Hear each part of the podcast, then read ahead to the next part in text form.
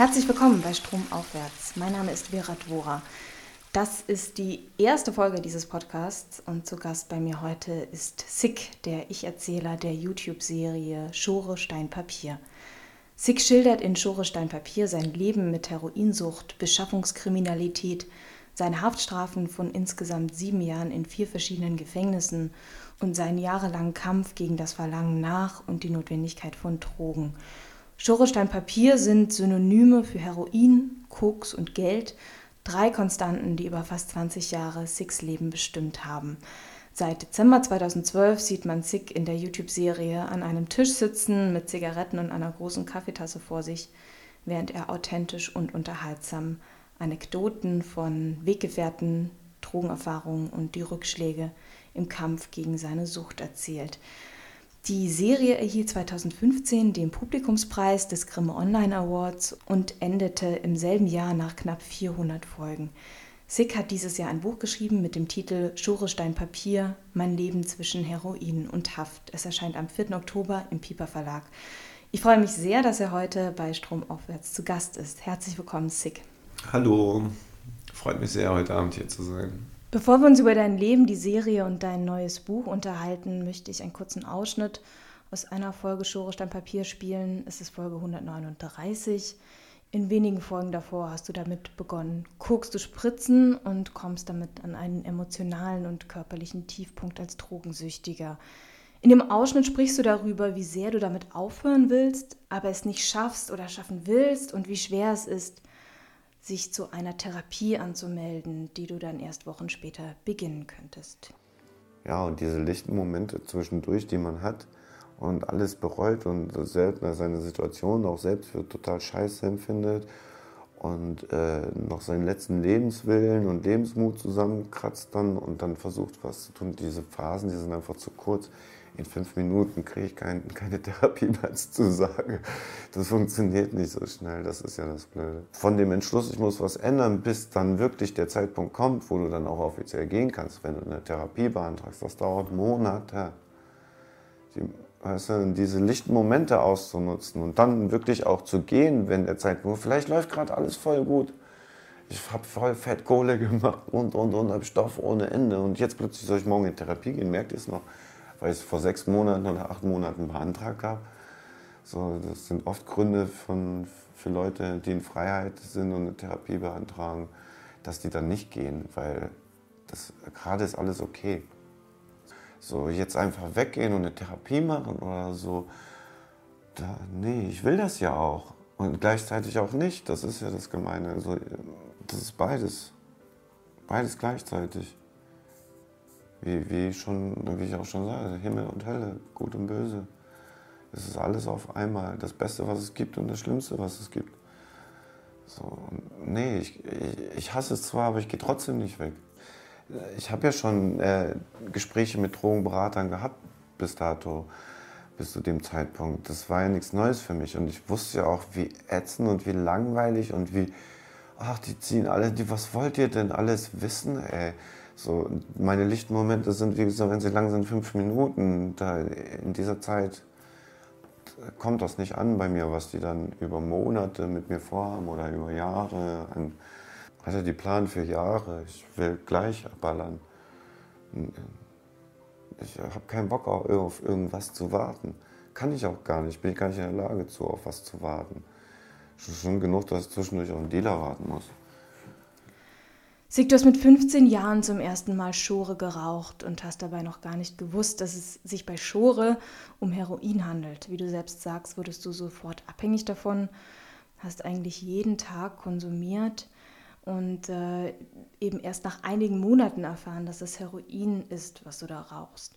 Du bist damals gerade mit deiner Mutter und ihrem neuen Lebensgefährten, dem du in tiefer Abneigung verbunden warst, nach Hannover gezogen mit 18 Jahren hast du bereits 5 Gramm am Tag geraucht und äh, dir deine Sucht über Einbrüche finanziert, später auch selbst mit Drogen gedealt und bist mehrmals im Gefängnis gelandet. Es hat, wie wir gerade in einem Ausschnitt gehört haben, zu dieser Zeit nicht viel danach ausgesehen, dass du den Absprung schaffst, besonders als du auch noch angefangen hast, Koks zu spritzen.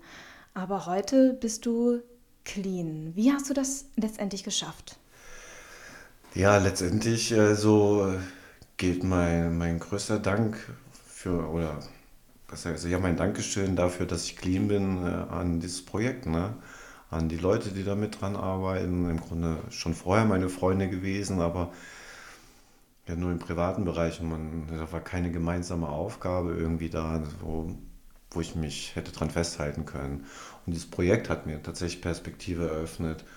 Und das war so, das war im Grunde so der Beginn meines Heilprozesses oder nicht des Prozesses, weil ich darüber nachgedacht habe ich vorher schon viele Jahre so, ich müsste, also was heißt drüber nachgedacht, aber immer wieder diesen Gedanken gehabt, ich muss was ändern, das kann so nicht weitergehen und ich fühle mich nur noch scheiße und also auch körperlich und so und äh, ja, das musste irgendwie ein Ende finden. Nur ich habe kein, ich habe kein Licht gesehen am Ende des Tunnels. Und man braucht eine Perspektive halt, irgendeinen Ersatz dafür. Also ist tatsächlich so, ähm, einem Süchtigen kannst du nicht einfach seinen Stoff wegnehmen. Du musst ihm, du musst ihm eine Alternative hinhalten. So. Und dann kam dieses Projekt und hat mir praktisch einfach nur eine Tür aufgemacht. Guck mal, da geht's lang.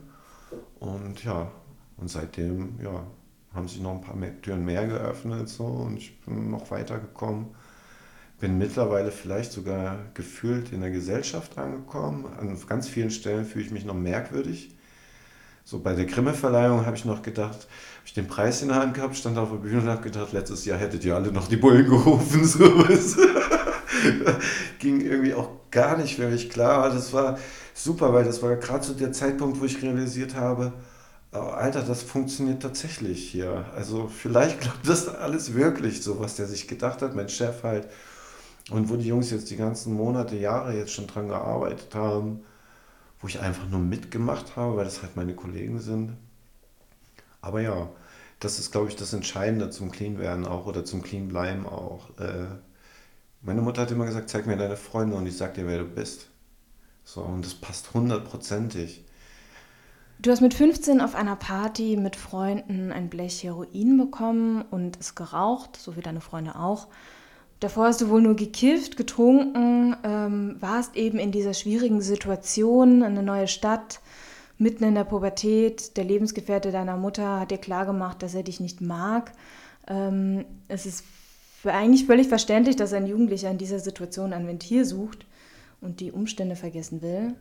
Aber es ist trotzdem so schwierig, ähm, sich das zu vergegenwärtigen. Du warst damals erst 15. Wie warst du damals drauf? Und wenn du heute darauf zurückblickst, was waren damals deine Interessen oder Pläne? Also ich habe gerne Musik gehört und ich habe gerne mit den Jungs umgegangen und alles andere war mir eigentlich voll egal. So ja, ich habe mir auch nie wirklich Gedanken darum gemacht, um mein Leben und was das alles macht und was das für Auswirkungen hat und wie lange diese Auswirkungen auch anhalten. So. Ich wollte das auch nicht wissen. Irgendwie, das, ich habe nur immer nur für den Moment gelebt so, und vielleicht noch bis morgen früh gedacht, so, aber weiter nicht. Morgen früh ist noch wichtig wegen Stoff, so, weißt du? aber danach kann ich mich bewegen und besorge einfach neuen Stoff. Und war alles andere. Ich habe wirklich jahrelang nur darüber nachgedacht, wo ich was klauen kann, wo ich einbrechen kann, wie mir was wegnehmen können äh, und wie ich am besten fahre einfach.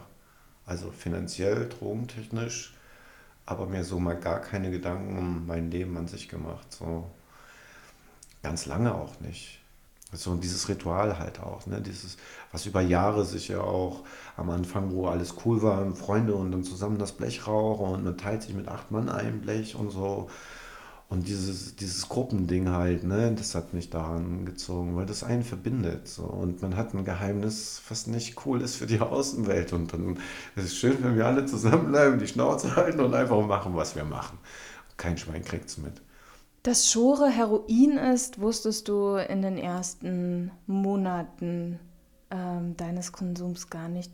Beim Schore-Rauchen in einem Bahnhof fragt dich jemand, der neben dir konsumiert, ähm, ob du nicht ein bisschen jung für Heroin seist.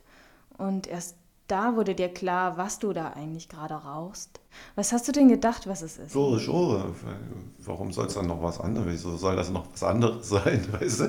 Ich kannte, das war mir neu oder das das habe ich in dem Alter noch nicht gerafft, dass es für eine und dieselbe Sache ganz viele Worte geben kann. So, ne? Das habe ich mir auch gar keinen Kopf drum gemacht.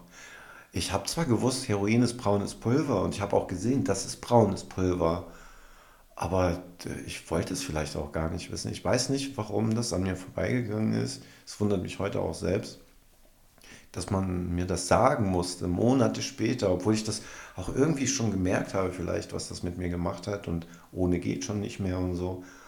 Aber ähm, ja, nee, es halt, alle haben auch Schore gesagt. Es wurde nie Heroin genannt. Es war entweder Schore oder Gift. Ja, Schore halt. was soll ich sagen? Da war ich ein bisschen dämlich, ne? ja, kann passieren in dem Alter. Deswegen muss man die Kids auch informieren, mit denen das nicht passiert. So. Weil vieles will man dann auch nicht wissen. Man ist stur in dem Alter, die Alten sind scheiße, die nerven voll ab. Meine Kumpels sind sowieso die Besten, auch wenn die nur Scheiße labern den ganzen Tag und einen zu Blödsinn anstiften und so. Aber ja, es, wenn dann zu Hause so Unstimmigkeiten sind, ja, dann will man vieles auch einfach nicht mehr hören und nicht mehr wissen und äh, schon gar nicht die Wahrheit vielleicht. Ne? Und ja, ist gerade geil. Laber mich nicht voll, ich mache das jetzt. Und ja, ist Heroin dumm gelaufen, weißt du. So War das deine das, Reaktion? Ja, nicht wirklich, habe mich schon geärgert so, aber noch mehr hat mich geärgert, dass mir das so ein kaputter Vogel sagen musste. Und ja, der hat mir das wirklich so vor den Kopf geklatscht, halt so. Na, bist nicht ein bisschen jung? So, für was denn? total abgenervt schon auf den, so wie der aussah und alles konnte ich nicht haben in dem Alter. Ich war auch sehr oberflächlich und voreingenommen. Hat mir die Fresse nicht gepasst, bin ich auch direkt ätzend geworden. So, ne? So, ich glaube mich nicht voll Idiot und so, weißt du? Zum Schure-Rauchen kamen noch andere Drogen, wovon du in den einzelnen Folgen sprichst. LSD, Ecstasy und starke Beruhigungsmittel wie Rohypnol, das Anfang der 90er Jahre in der Drogenszene besonders beliebt war, bevor es dann vom Markt genommen wurde. Aber es hat vergleichsweise lange gedauert, bis du angefangen hast, dir Drogen, in deinem Fall Koks, zu spritzen. Warum wolltest du das lange nicht? Ähm, schließlich ist der Turn damit ja um einiges stärker, aber gab es da in deiner Clique Hemmung, diesen Schritt zu gehen? Wurde äh, das Spritzen sozusagen als No-Go gesehen? So, so tief kann man nicht sinken? Ja, auf jeden Fall. Also du musst dir vorstellen, wir hatten ja auch ganz lange am Anfang, fast ein Jahr mit der Szene gar nichts zu tun.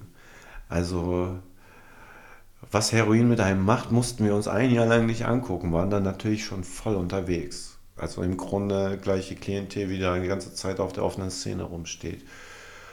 Und ich kann mich noch erinnern, die ersten Ausflüge, die wir in Hannover auf die offene Szene gemacht haben, dann Leute irgendwo zwischen geparkten Autos sich die Pumpen gesetzt haben und so im Vorbeigehen angesprochen, richtig assi halt. Und wir haben uns echt noch als was Besseres gefühlt. So. Heute weiß ich, Alter, ist egal, führst dir als Zäpfchen ein, Rauch, es spritzt, es sneef, ist ganz egal. Du bist ein scheiß Junkie, weißt du. Am Ende macht das keinen Unterschied, ob du Heroin spritzt oder rauchst. Schon vielleicht noch einen körperlichen, weil es direkt in die Blutgang geht. Du kriegst Abzesse und die Leute verenden schneller noch. Aber im Grunde macht das keinen Unterschied. So da habe ich mich ganz lange gegen gewehrt, auch gegen, gegen diesen Titel, ne? Ich, ein Junkie. So, nee, bin ich nicht, rauchen nur, weißt du, lache mich nicht voll durch die Ich bin kein Junkie, ich spritz doch nicht. Weißt du? Dass du überhaupt angefangen hast zu spritzen oder zu ballern, wie du sagst, lag eigentlich an einem unglücklichen Umstand. Du hast äh, zunächst angefangen, Koks zu basen. Das heißt, äh, man kocht das in einer 10%igen Ammoniaklösung auf und äh, raucht es dann in einer kleinen Wasserpfeife. Ähm, dein Problem eines Nachts war, dass dir die Ammoniaklösung ausgegangen ist und du keinen Nachschub mehr besorgen konntest. An einer Nachtapotheke hat dich der Apotheker sofort durchschaut, als du nach einer 10%igen Ammoniaklösung gefragt hast ähm, und wollte dir davon nichts verkaufen. Aber er hat dir Insulinspritzen, also Fixerbesteck angeboten, die du von ihm kaufen könntest ähm, in deiner Verzweiflung und deinem Verlangen ähm, hast du dich dann in dem Moment dafür entschieden, das Koks zu spritzen, sozusagen aus der Not heraus. Wir hören uns noch einen kurzen Ausschnitt an aus der Folge mit dem Titel Einmal ist kein Mal, in der du mit dem gerade gekauften Fixerbesteck, den Insulinspritzen, das erste Mal Koks ballerst, dir Koks spritzt. 30 Sekunden später, eine Minute später bin ich am Goetheplatz ausgestiegen, nach oben ins Zimmer und habe das erste Mal angefangen zu ballern. der erste war schon fast so, dass zu viel war. Ne? Also ich habe ich hab auch keine Ahnung von der Dosierung gehabt, war voll auf Sendung, voll gierig.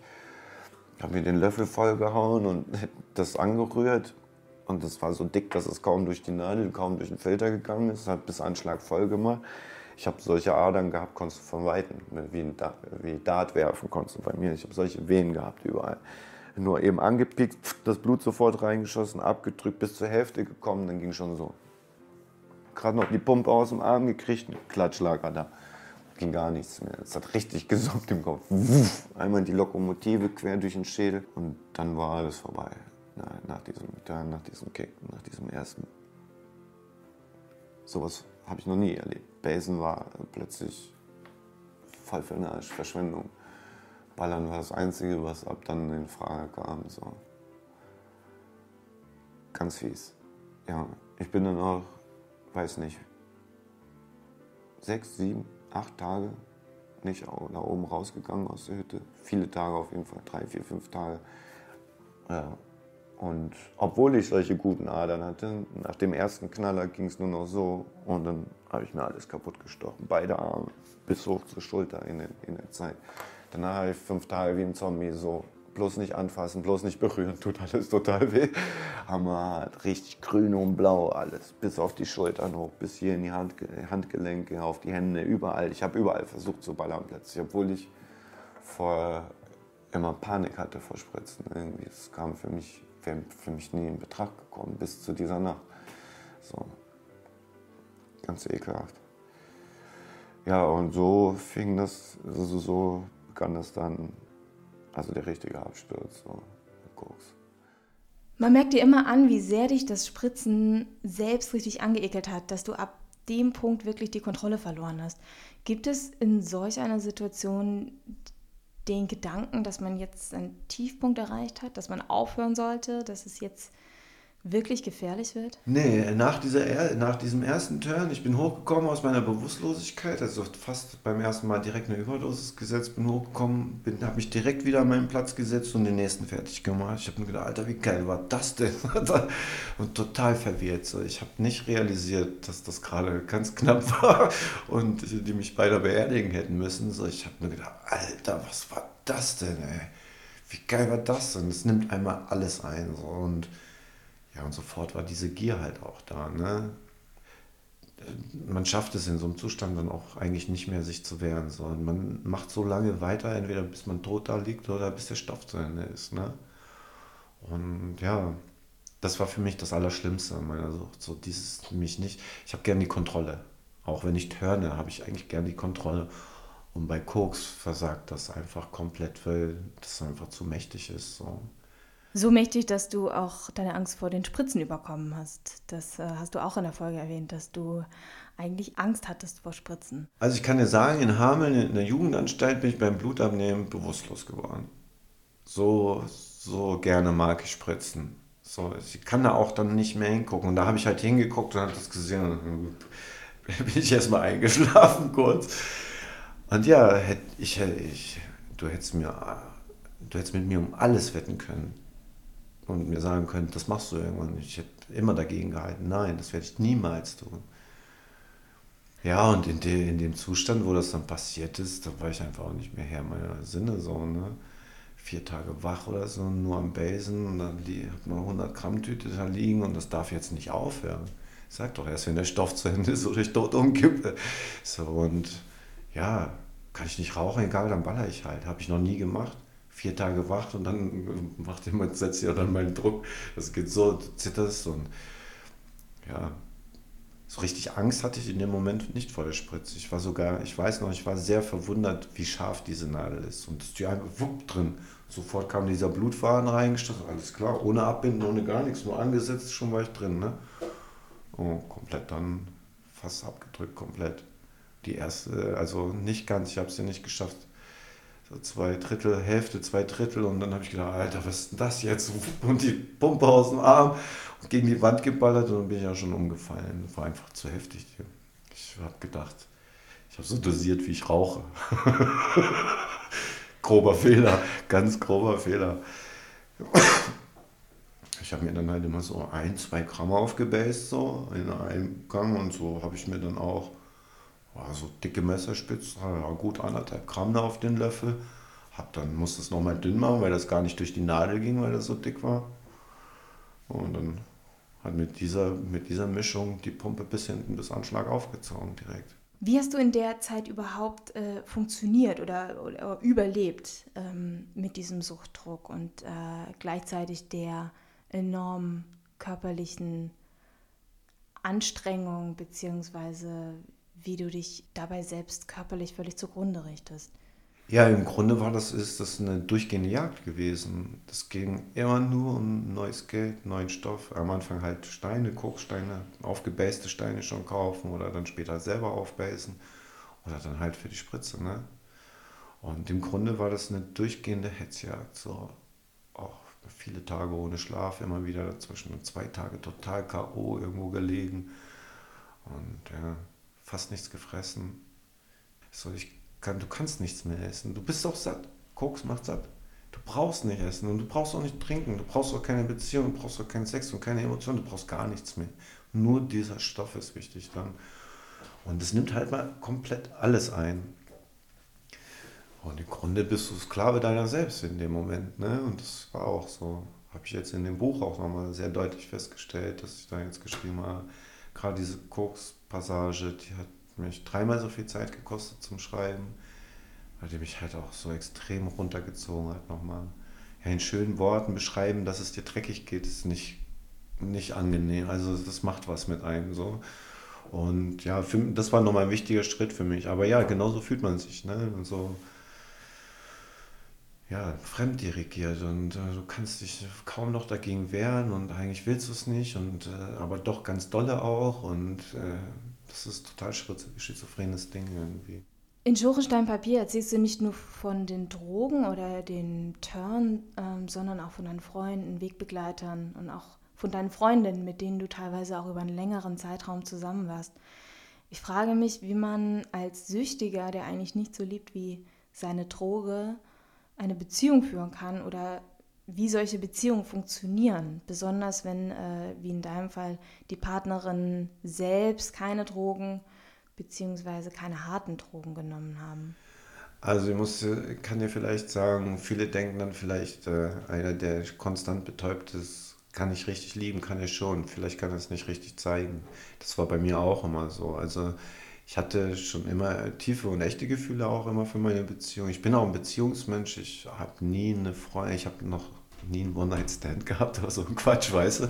Das juckt mich auch alles nicht so. Also ich muss, möchte dann schon was tiefergehendes haben, also eine richtige Beziehung so und ich glaube schon, dass ich auch in der Phasen, also jetzt nicht in der Koksphase gerade, aber so meine Standard-Genre-Phase und Cannabis-Phase und so, war ich schon durchaus bereit zu lieben, aber ich bin ein Beziehungskrüppel gewesen. Und meine Partnerin halt auch ganz oft Beziehungskrüppel, die dann einfach über meine Mankos hinwegsehen, weil das unangenehm ist auch und sie will das, weil sie liebt mich und sie, das will sie nicht sehen. Jetzt auch die Mutter meiner Tochter zum Beispiel, aus gut bürgerlichem Haus, ganz einständig, raucht nicht, trinkt nicht und dann so ein Vogel wie mich. Und ähm, die, die hat das einfach durch ihre rosarote Brille nicht gesehen. Und die war auch bis zum Ende komplett loyal. Wir sind dann auseinandergegangen, weil wir haben uns so getrennt. Ich kam wieder, die, meine Tochter war schon zwei und wir hatten schon gemerkt, okay, das Feuer ist irgendwie raus. Wir haben uns am Morgen irgendwann angeguckt. Ich habe gesagt, ich glaube, es ist besser, wenn wir uns trennen. Sie sagte, ja, drehte sich wieder um, haben wir noch eine Stunde geschlafen. Eine Woche später ist sie ausgezogen. Kann ganz schnell gehen, super easy. Und wir haben auch seitdem eigentlich keinen Stress. Ich bin froh, wenn das Kind auch mal bei mir ist. Also nicht so, du kriegst dein Kind nicht. Also es war nie, obwohl ich halt so unterwegs bin und sie das auch genau wusste dann. Und vor allem konnte es jetzt auch nicht mehr ignorieren, weil also ich habe vor Gericht gesessen wegen dem Scheiß, weißt du, zweimal vier Stunden und die haben mir mein Geld weggenommen wegen dir. Also sie konnte es auch nicht mehr ignorieren, dass es so ist. Trotzdem war es ihr immer wichtig, dass ich den Kontakt halt auch zu meiner Tochter halte, weil sie, weil sie mich kennt, trotzdem irgendwie. Und sie weiß, ich bin in der Lage zu lieben, ich muss, nur, ich muss es nur nochmal neu definieren und ausrichten und an mir arbeiten. Und ja, es hat es funktioniert. Es hat halt jahrelang gedauert jetzt. Ne? wie gesagt, die Perspektive hier durch das Projekt und so, das war das Entscheidende. Und der Background halt. Bevor du mit der Serie Schere, Stein, Papier begonnen hast, hast du ähm, in einem Tagebuch, in einem Online-Tagebuch über deine Erfahrungen geschrieben. Ähm, das Tagebuch hatte den Titel Diary of a Thug. Wie kam es zu dem Entschluss, ähm, über deine Geschichte zwar anonym, aber öffentlich zu sprechen? Hast du damals schon gemerkt, dass es dir offensichtlich hilft, über diese Erfahrungen zu schreiben, dich damit auseinanderzusetzen mit den Erinnerungen? Noch nicht wirklich. Das war noch eine ziemlich umnebelte Zeit. So viel Met also ich habe Methadon, ich war im Methadon-Programm, habe mich halt sehr vergiftet auch dadurch gefühlt. Immer wieder dann halt Methadon ausgesetzt und Opiat, also Schore geraucht und äh, voll viel gekifft zu der Zeit und konnte halt auch nicht richtig essen, war immer so ein Nervenbündel und so, ja, kurz vor der Zusammenklappgrenze mehr oder weniger. Und ähm, ja, da war das damals so, dass äh, das Diaries halt entstanden in einer Zeit, wo wir dachten, das soll so eine Begleitaktion zur, zu unserer Musik sein. So, ich habe ja mit meinem jetzigen Chef, den Chef von 16 Bars und Sequence, damals auch ein Entertainment, also Sick Boy Entertainment, so ein Hip-Hop-Label gegründet und da kommt auch der Name her. Also als Rapper heißt ich Sick so, ne? Und das war damals schon passend und ja, jetzt haben wir das halt auch für das Buch und für das Projekt halt übernommen. Aber in dieser Zeit war das so, dass ich da noch nicht wirklich mir irgendwas von versprochen habe oder mir was ausgerechnet habe. Es war auch noch nicht wirklich von uns angedacht, dieser präventive Hintergrund, weil da ich nur Geschichten erzähle von dem Bruch, die Drogenparty und so. Aber ich als Mensch mit meinen Emotionen und mit meinen Beweggründen und all das bin nie zum Vorschein gekommen. Da war immer nur ein Typ, der auf die Kacke haut. Mit irgendwelchen komischen, heftigen Geschichten so. Aber was das Lustige damals an dem Tagebuch war, mein zweiter oder dritter Leser war die Staatsanwaltschaft Osnabrück. Und ich habe dann irgendwann, ich hab, musste auch noch Raten bei denen bezahlen für irgendwelche Gerichtsverhandlungen von vorher. Und naja, egal. Auf jeden Fall habe ich dann irgendwann eine Einladung vom Oberstaatsanwalt gekriegt aus Osnabrück. Ich habe gedacht, okay, was will der denn jetzt von mir? Habe ich irgendeine Rate nicht bezahlt? Aber warum schreiben die mir nicht einfach einen Brief? Warum lädt der mich ein? Und dann bin ich da hingekommen. Ich glaube, da war das dritte oder vierte Tagebuch gerade online. So, und dann sagt er, setz dich doch mal hin und dann erzähl doch mal ein bisschen. Ich so, was soll ich dir denn erzählen? Was willst du denn wissen? Warum bin ich überhaupt hier? So, ja, ja, ich habe dein Tagebuch gelesen. Sagt er, und nur zu deiner Information. Meine Kollegen lesen das auch und die suchen, die warten auf, auf, auf Dinge, die dir nicht gut tun. Und der hat damals diesen Präventionseffekt dieser Geschichte oder dieser, dieser Geschichten von dem Diary hat er schon erkannt und hat gesagt, ich finde gut, was du machst. Aber ja, so ist das Tagebuch damals entstanden und im Grunde war die erste Leserschaft Staatsanwaltschaft in der Hoffnung, sie können mir einen reinwirken. Und Chef hat mir direkt verraten, erzählen nichts, wo sie die halt reinwirken können, weil die tun es. Die warten da drauf. Und irgendwann hat es dann aufgehört. Das Tagebuch hat aufgehört, weil ich ja gerade noch merkwürdiger wieder unterwegs war. Also wieder mit viel Koks und dies und das und ach, scheiß drauf, ey, rappen und dies und Geschichten aufschreiben. Interessiert doch sowieso kein Schwein, habe ich mir gedacht.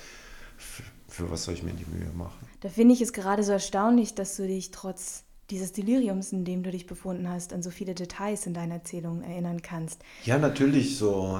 Gut, es war auch viel Recherche dabei jetzt für das Projekt, was mein Produzent geleistet hat. Der war tagelang im Archiv in Hannover in der Hatz verschwunden und hat da Mikrofilme gelesen mit äh, Täter wird gesucht und Hinweise bitte unter folgender Nummer. Und der hat die alle gefunden, alle Schlagzeilen, die ich gemacht habe in Hannover. Hm, viel mehr, als ich gewusst habe, dass ich gemacht habe klar, wenn du fast jede Nacht einen Bruch machst, dann wirst du auch ständig gesucht so, und ständig wird auch mal über dich berichtet, auch wenn keiner weiß, wer du bist. So.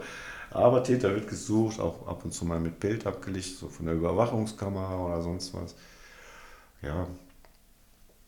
Und dann natürlich halt haben wir auch während der Recherche noch Leute aus meiner Vergangenheit getroffen, viele Leute so vom Frühjahr. Und die haben halt auch immer ihre Erinnerungen dazu gegeben. Oder wie war das? Ja, ja, okay, das genau so hat er mir das auch erzählt und so, weißt du, und dann fügt sich so ein Puzzleteil ans andere.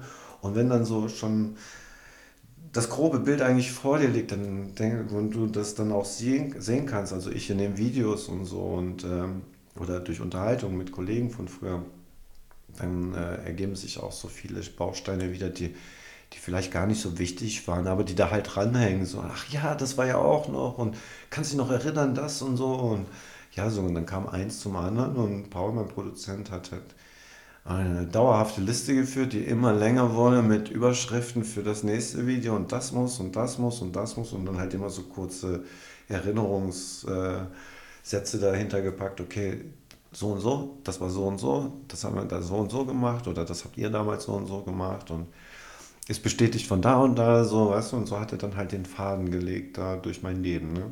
Und im Grunde das Buch auch vorbereitet dadurch, ne? Ja, und dann hat er ganz viel mit meiner Mutter gequatscht auch und so und die halt aus ihrer Sicht erzählt hat, fast viele, viele Jahre, was sie da beobachtet hat, was da gelaufen ist und wie sie sich gefühlt hat und ja. Die YouTube-Serie umfasst ähm, mittlerweile fast 400 Folgen. Letztes Jahr im Winter, im Winter 2015, ähm, war die letzte Folge nach der Geburt deiner Tochter. Also es end, sie endet mit der, mit der Erzählung von der Geburt deiner Tochter. Ähm, gab es eine Zeit während der Serie, in der dich das Erzählen angestrengt hat oder belastet hat? Ähm, schließlich war das ja sowas wie eine Gesprächstherapie, nur eben ohne therapeutische Begleitung. Also ich habe die dritte Staffel erzählt und Paul hat mir ab der Hälfte gesagt, das zieht ganz schön an dir. Ich habe es selbst noch nicht festgestellt gehabt, so, der konnte es mir schon ansehen. Allein wie ich mich hingesetzt habe und wie schwer es mir gefallen ist, über, das, über dieses Thema dann auch zu reden oder über den Punkt, über diese Überschrift dann aus diesem Koksbereich. Ich muss dazu sagen, ich habe das vorher 15 Jahre erfolgreich verdrängt. Ja, ich habe gekokst, aber das habe ich nicht gemacht und das habe ich nicht gemacht, das sowieso schon mal gar nicht. Frag mich nicht nach so einem Scheiß, quatsch mal ein nicht. Aber ja, da musste ich mir dann halt auch eingestehen, okay, das hast du tatsächlich alles gemacht. Das hast du dir nicht nur eingebildet oder fantasiert, so dass es wirklich so passiert. Und ja, letztendlich ist es dann so gekommen, dass ich am Ende der dritten Staffel bin ich schon, äh, ich bin einen Monat nach Griechenland geflogen. Das war Mitte Oktober, 16. Oktober bis 16. oder 18. November, also einen ganzen Monat war ich weg bin in eine Stelle geflogen, außerhalb der Saison in Griechenland, 20 Kilometer Sandstrand, von morgens bis abends. Kein Mensch. Konnte wirklich mit der Short auf dem Kopf, bin ich nach einer Woche über den Strand geeiert und habe irgendwann aufgehört, nach drei Tagen oder vier Tagen mich ständig umzugucken, ob irgendwo hinter irgendeiner Düne irgendeiner herkommt. Da kommt keiner. Das ist tot. Sieben Bauern, die morgens um halb zehn schon Uso saufen in ihren Gummistiefeln und ihren Latzhosen. Und dann war ich so eine Woche dort hatte mir halt auch vorgenommen, okay, die erste Woche machst du jetzt mal wirklich Urlaub. Und hatte dann so den einen Abend, irgendwie so einen achten, neunten Tag, habe ich dann gedacht, okay, morgen geht's los. Habe mir die Datei auch schon nochmal durchgelesen und so, so, was ich bis dahin hatte. Und war eigentlich guter Dinge, bin ich ins Bett gegangen. Wow, morgen beginnt die Arbeit, so für das Buch halt. Bin aufgestanden, muss, konnte nur heulen. Ich habe nur noch geheult. Also bis Wochen später auch, nachdem ich schon zu Hause war, habe ich nur noch geheult. Also ich habe dann wirklich, glaube ich, zweieinhalb Monate komplett durchgeheult, von morgens bis abends. Ich konnte nicht aufhören und das hat sich angefühlt zwischendurch, als wenn mir ein LKW auf der Brust steht, so, so richtige Erstickungsanfälle. Zwischendurch, so in den ersten Teilen auch immer wieder richtige so, so Lachattacken auf mich selber gekriegt, weil ich dachte, Alter, was, was geht denn hier? Bist du blöd oder was? Hör mal einfach auf zu heulen, was ist denn los? Guck dir mal die Sonne an, das Meer und das Essen und so. Ist doch alles gut, Mann, was, was geht? Aber nee, es war halt die Geschichte, die ich jetzt dann wochenlang vorher erzählt habe, auch mit dem Koks, das ganze Blut, die Wunden, die Emotionen dazu. Das dort an diesem Strand kein Mensch und das Meer, alles ganz weit, hatte ich plötzlich Platz dafür und konnte es loslassen so und hat, ich hatte genügend Platz für die Depression und konnte die halt einfach laufen lassen. Hab mir dann, dann zuerst bin ich zwei Tage nicht rausgegangen. Dann habe ich mir gedacht, also in Griechenland dann mitten am Meer in meinem Bungalow mich ein, Jalousien alles zu, habe dann in der dunklen Bude gesessen und geheult und habe dann irgendwann gedacht nach zwei drei Tagen, Alter, geh doch einfach raus an den Strand zum Heulen. Wie blöd bist du denn eigentlich? Da ist doch sowieso keiner, ist doch scheißegal. Selbst wenn nicht so ein alter Bauer, so ein griechischer Bauer mal sieht beim Heulen, der denkt sich auch, was mit den Touristen los, du? Aber der macht sich dort auch keinen Kopf drum. Setz dich doch einfach an den Strand und heul. Und dann habe ich original die letzten Tage irgendwann dann nur noch Muscheln gesammelt und habe geheult. Habe da ziemlich, also am Anfang sehr drunter gelitten und habe dann irgendwann gedacht, okay, das brauchst du jetzt, das muss es sein, sonst kannst du das nicht loslassen irgendwie. Und habe mich dann so langsam versucht, damit anzufreunden, dass das jetzt was Positives bringt, so, ne?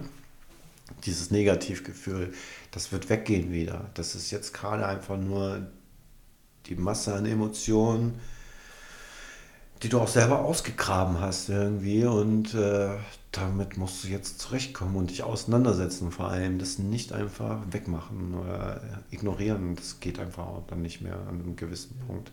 Und ja, er hat mich dann, ja, dann langsam mal angefragt, wir müssten jetzt vielleicht mal, wie ist denn mit dir und so. Und dann wollte ich ja auch gerne weitermachen. Dann habe ich gesagt, okay, wir probieren es. Da hatten wir so ein, zwei am Anfang, ein, zwei Versuche, wurde dann irgendwann nach 30 Minuten kam man, nee, das funktioniert gerade noch nicht. Die, man muss mir alles, an, normalerweise muss man mir nichts aus der Nase ziehen, so kriegst du ja jetzt mit live. Aber äh, das waren so Punkte, wo ich mit Ja und Nein geantwortet habe auf seine Frage und das geht halt nicht. Für, so, für den Videoblog wäre das also ein unmögliches Ding gewesen. Und hat er dann auch direkt gesagt, komm, wir machen Kameras aus, mach irgendwas, was dir gut tut und ja, wir gucken in ein paar Tagen nochmal. So. Versuch einfach selber auch herauszufinden, ob du, wann der Punkt kommt, wo wir weitermachen können. So, da hatten wir noch ein bisschen Spiel. Aber als wir tatsächlich weitermachen konnten, war es so, wir haben Montag gedreht und Mittwoch musste diese Folge raus. Also das war wirklich dann auf den letzten Drücker. So. Da habe ich drei Monate schon geheult. So, und praktisch zwischen solchen Heularien dann mich eben frisch gemacht, sodass man das nicht unbedingt alles sieht. Vielleicht hat er gekifft, ja, aber nicht geheult, weißt und mich dann da hingesetzt und weitererzählt. So. Ich wollte es halt auch unbedingt zum Ende bringen. So. Ich wollte nicht mittendrin einfach aufgeben. Du sprichst in einer Folge davon, ich glaube, es war auch nach einem, einem deiner vielen Rückfälle, wie dich ähm, Versagensängste diese Zeit über begleitet haben, dass dich äh, diese Angst, das doch nicht zu schaffen oder wieder nicht zu schaffen, ähm, blockiert hat und dich gleichzeitig auch wieder äh, schwach werden hat lassen. Ähm, die erste Folge von Joro Steinpapier hat mittlerweile mehr als eine Million Klicks. Ihr habt den Grimme Online Award gewonnen, den Publikumspreis. Hat dir der Erfolg der Serie da geholfen, mit, dieser, mit den Versagensängsten umzugehen, die beiseite zu schieben? Klar, also jede Etappe, die irgendwie sich gut angefühlt hat, wie der Grimme-Preis oder auch einfach nur, ja, wir haben abgedreht, wir haben es wirklich zu Ende gebracht, so. Also so unsere internen Erfolge, ne, die jetzt so keiner dann verbucht als Erfolg, so. Die haben schon was mit mir gemacht, so, weil es einfach auch, äh, ja, es hat eine Konstante halt auch in mein Leben gebracht und es fühlt sich dann doch anders an wie Dinge, die ich ständig über den Haufen werfe und neu gestalte und immer wieder irgendwo starte und im Grunde immer bei Null wieder anfange.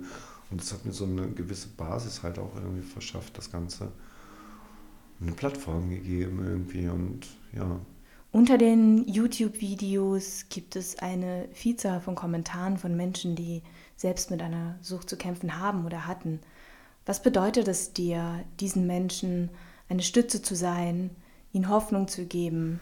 Also ich habe am Anfang relativ viel gelesen, eigentlich fast alles. Also so das erste Jahr oder so habe ich fast immer jedes Kommentar gelesen.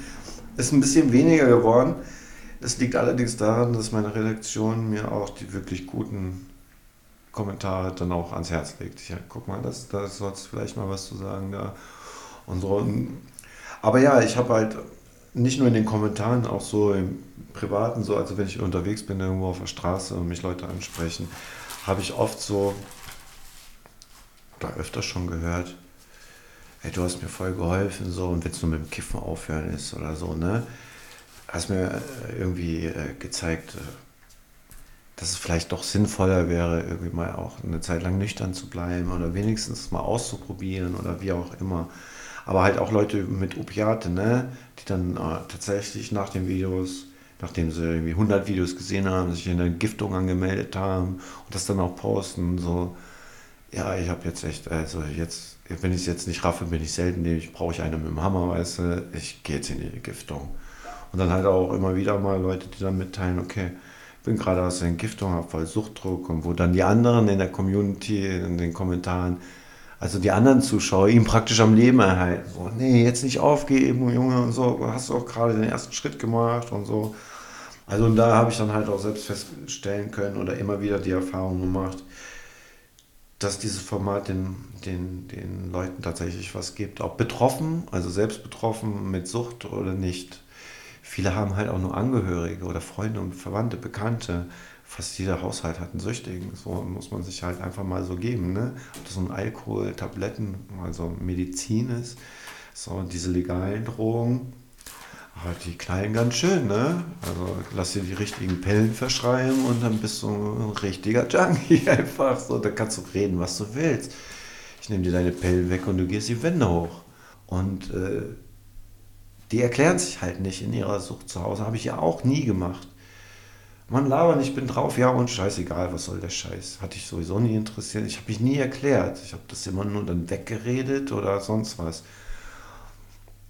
Und jetzt erkläre ich vielleicht mal auch den Zustand ihre, deines Angehörigen, weißt du? Du guckst mir zu, hörst meine Serie und der sagt, das ist genau wie bei ihm, wie bei Kalle oder was weiß ich. Oder bei Otto. Mensch, Otto ist auch so ein Idiot immer, wenn, wenn das so ist, verhält er sich so. Und immer wenn es so ist, verhält er sich so. Der ist voll süchtig. So, und viele erkennen dann vielleicht auch erst, was mit ihrem Partner, Freunden, Angehörigen etc. irgendwie los ist vielleicht. Ne? Weil der geht ja nicht damit hausieren, Alter, ich bin voll süchtig und ich nehme jeden Tag das und das und das und binde das jedem jeden Tag auf die Nase, wie er ist und was er macht. Das tut er ja nicht, er versteckt das ja. Und deswegen kann das auch keiner verstehen. Erst, wenn man muss sich halt mitteilen. Großes Thema in den Kommentaren ist auch immer die Hintergrundmusik, die wir jetzt auch gerade in den Ausschnitten gehört haben. Äh, ein Piano-Loop. Ähm, was hat es damit auf sich? Das kann ich dir gar nicht sagen. Die war einfach irgendwann da. Ich habe da nichts mit zu tun. Aber ich fand sie gut von Anfang an. Also ich wurde natürlich gefragt, hier, wie findest du das? Und dann habe ich mir das angehört, so, auch mit meinem Text dann zusammen. Habe dann nur gehört, nicht mehr geguckt und habe gedacht, okay, stört nicht ich finde es nicht nervig, wenn die Lautstärke passt. Es ist so ein schöner, monotoner Begleitton, der sich eigentlich wie so ein roter Faden unter alle Geschichten zieht. So, es ist keine Veränderung, dass es bleibt immer wie es ist. Es verändert sich, aber im Grunde bleibt alles immer so, wie es ist. Und es ist so unterschwellig das Gefühl, was dieser, dieser monotone Loop auch einem vermittelt. So. Und ich glaube, das war auch gut so, weil nur die Erzählstimme und ansonsten Stille ist sehr drückend. Das drückt und an vielen Stellen ist die Geschichte halt sowieso schon sehr erdrückend. Und äh, das lockert das, das ist so ein bisschen auch wie ich bin. So eine dreckige Geschichte mit, einem lustigen, mit einer lustigen Melodie unterlegt, so weißt du? So nicht ganz Fleisch und nicht ganz Fisch, so irgendwo dazwischen und kannst du dir aussuchen, weißt du, so ungefähr. Und ja, das passte für mich. Ich habe das nie beanstanden. Ich fand das auch nie schrecklich, diese Melodie. Ich war da sofort mit einverstanden. Die Serie endet mit der Geburt deiner Tochter und man hofft insgeheim, dass das so ein einschneidendes Erlebnis für dich ist, dass du dadurch mit der Schure aufhören kannst. Aber selbst bei der Geburt im Kreissaal warst du drauf und äh, konntest dich kaum auf den Beinen halten, was bei Männern im Kreissaal bestimmt öfter vorkommt, aber die wenigsten sind dabei auf Heroin. Es hat dennoch Jahre gedauert, bis du mit dem Schoreraufen aufhören konntest. Deine Tochter ist jetzt 13, ähm, also nicht mehr lange von deinem Eintrittsalter in den Drogenkonsum entfernt. Beschäftigt dich das? Klar, aber ich gehe da, glaube ich, also ich glaube, ich muss da auch gelassen rangehen. Ich habe mir da lange den Kopf drum gemacht, wie ich das dann vielleicht äh, gerade dem wichtigsten, einer der wichtig, wichtigsten Menschen in meinem Leben, wie ich ihnen das nahebringen kann, dass sie meine Fehler nicht wiederholt. Aber da warte ich jetzt einfach ab und hm, hatte ich heute schon mal irgendwie gesagt, ich dann so langsam das Gefühl habe, jetzt wäre es vielleicht mal an der Zeit, mit ihr über Drogen zu reden oder vielleicht dann halt mit Hasch anfangen oder Gras anfangen. Ich habe ja halt immer jetzt in den letzten Jahren, also seit fünf Jahren, vermittle ich dir das regelmäßig immer wieder. komm zu mir, sprich mit mir, du kannst mir alles sagen. Vielleicht gibt es auch einen Anschiss, musst du mit rechnen, wenn die Nummer so ist, dass die einen erfordert, dann kriegst du den auch. Aber wir, ich kann dann hinterher auch sagen, vielleicht, wenn ich ein bisschen laut geworden bin oder überreagiert habe, tut mir leid, äh, lass uns nochmal gucken, was war da eben und wir analysieren das dann halt. Und ich merke, das wird in den letzten Jahren immer besser, die kommt wirklich fast mit allem zu mir und holt sich halt auch ihren Rat und ich hoffe, dass das dann in dem Bereich genauso sein wird.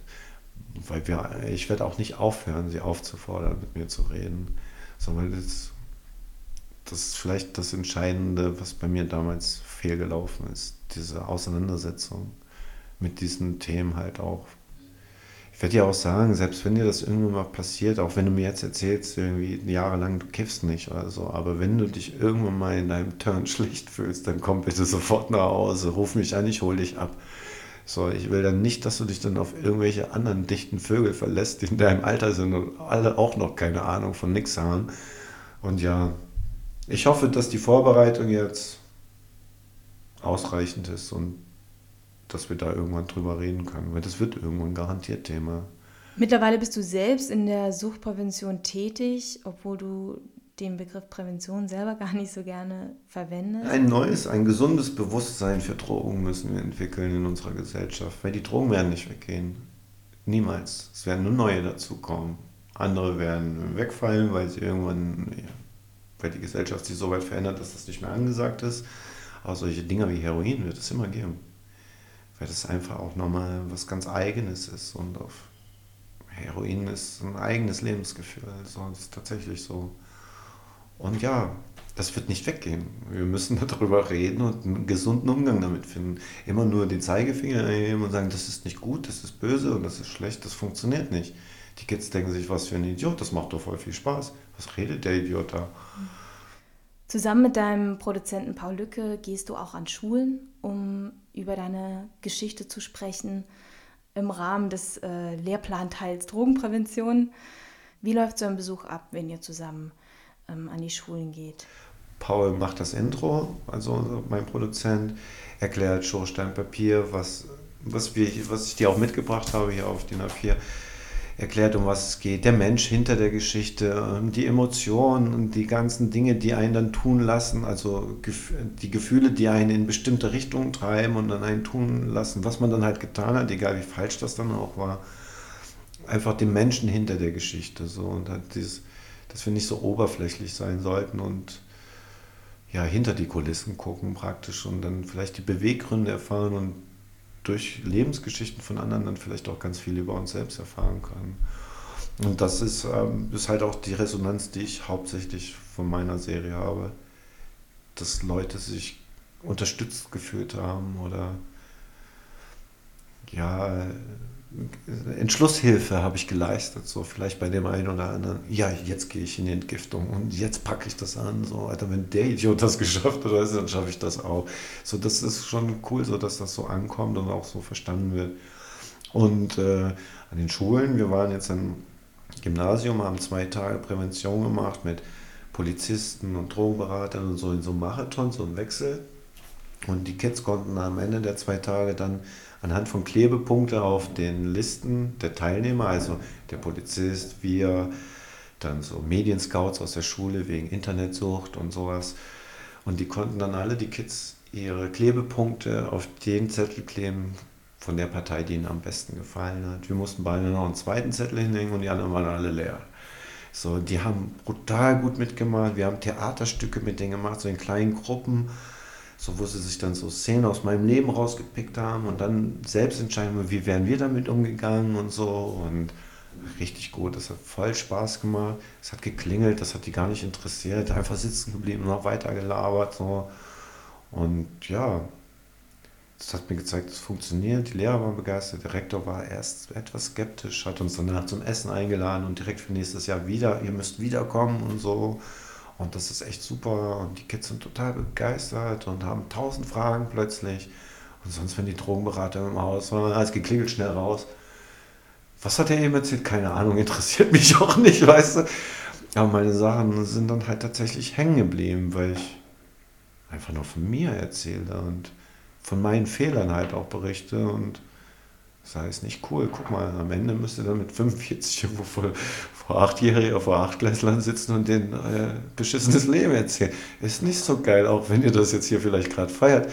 Aber ja, ich hätte auch besser laufen können für mich irgendwie. Oder anders auf jeden Fall. So, und ich hätte jetzt nicht aus einer glücklichen Situation heraus hier gerade noch das reißen können, das letzte vielleicht, was in meinem Leben legal gehen wird. Irgendwie, sondern ja, es hätte von Anfang an besser laufen können für mich. Wenn ich es besser gewusst hätte und es zugelassen hätte, vor allem, dass, dass mir das jemand mitteilt. So. Die haben alle gesagt, Drogen sind schlecht. Hat interessiert mich doch gar nicht, was du laberst. Natürlich sind Drogen schlecht, weiß ich selber. So, hat noch nie irgendwer gesagt, dass Drogen gut sind. Aber es hat auch, ja, es erzählt halt auch keiner, wie viel Spaß Drogen nehmen macht. So. Und dann wird es dann halt wieder gefährlich. Ne? Und das sollen die Kids dann halt verstehen. Und ich glaube, das kommt sehr gut an. Lass uns noch äh, über dein neues Buch sprechen. Ähm, die Serie endet, äh, wie gesagt, mit der Geburt deiner Tochter.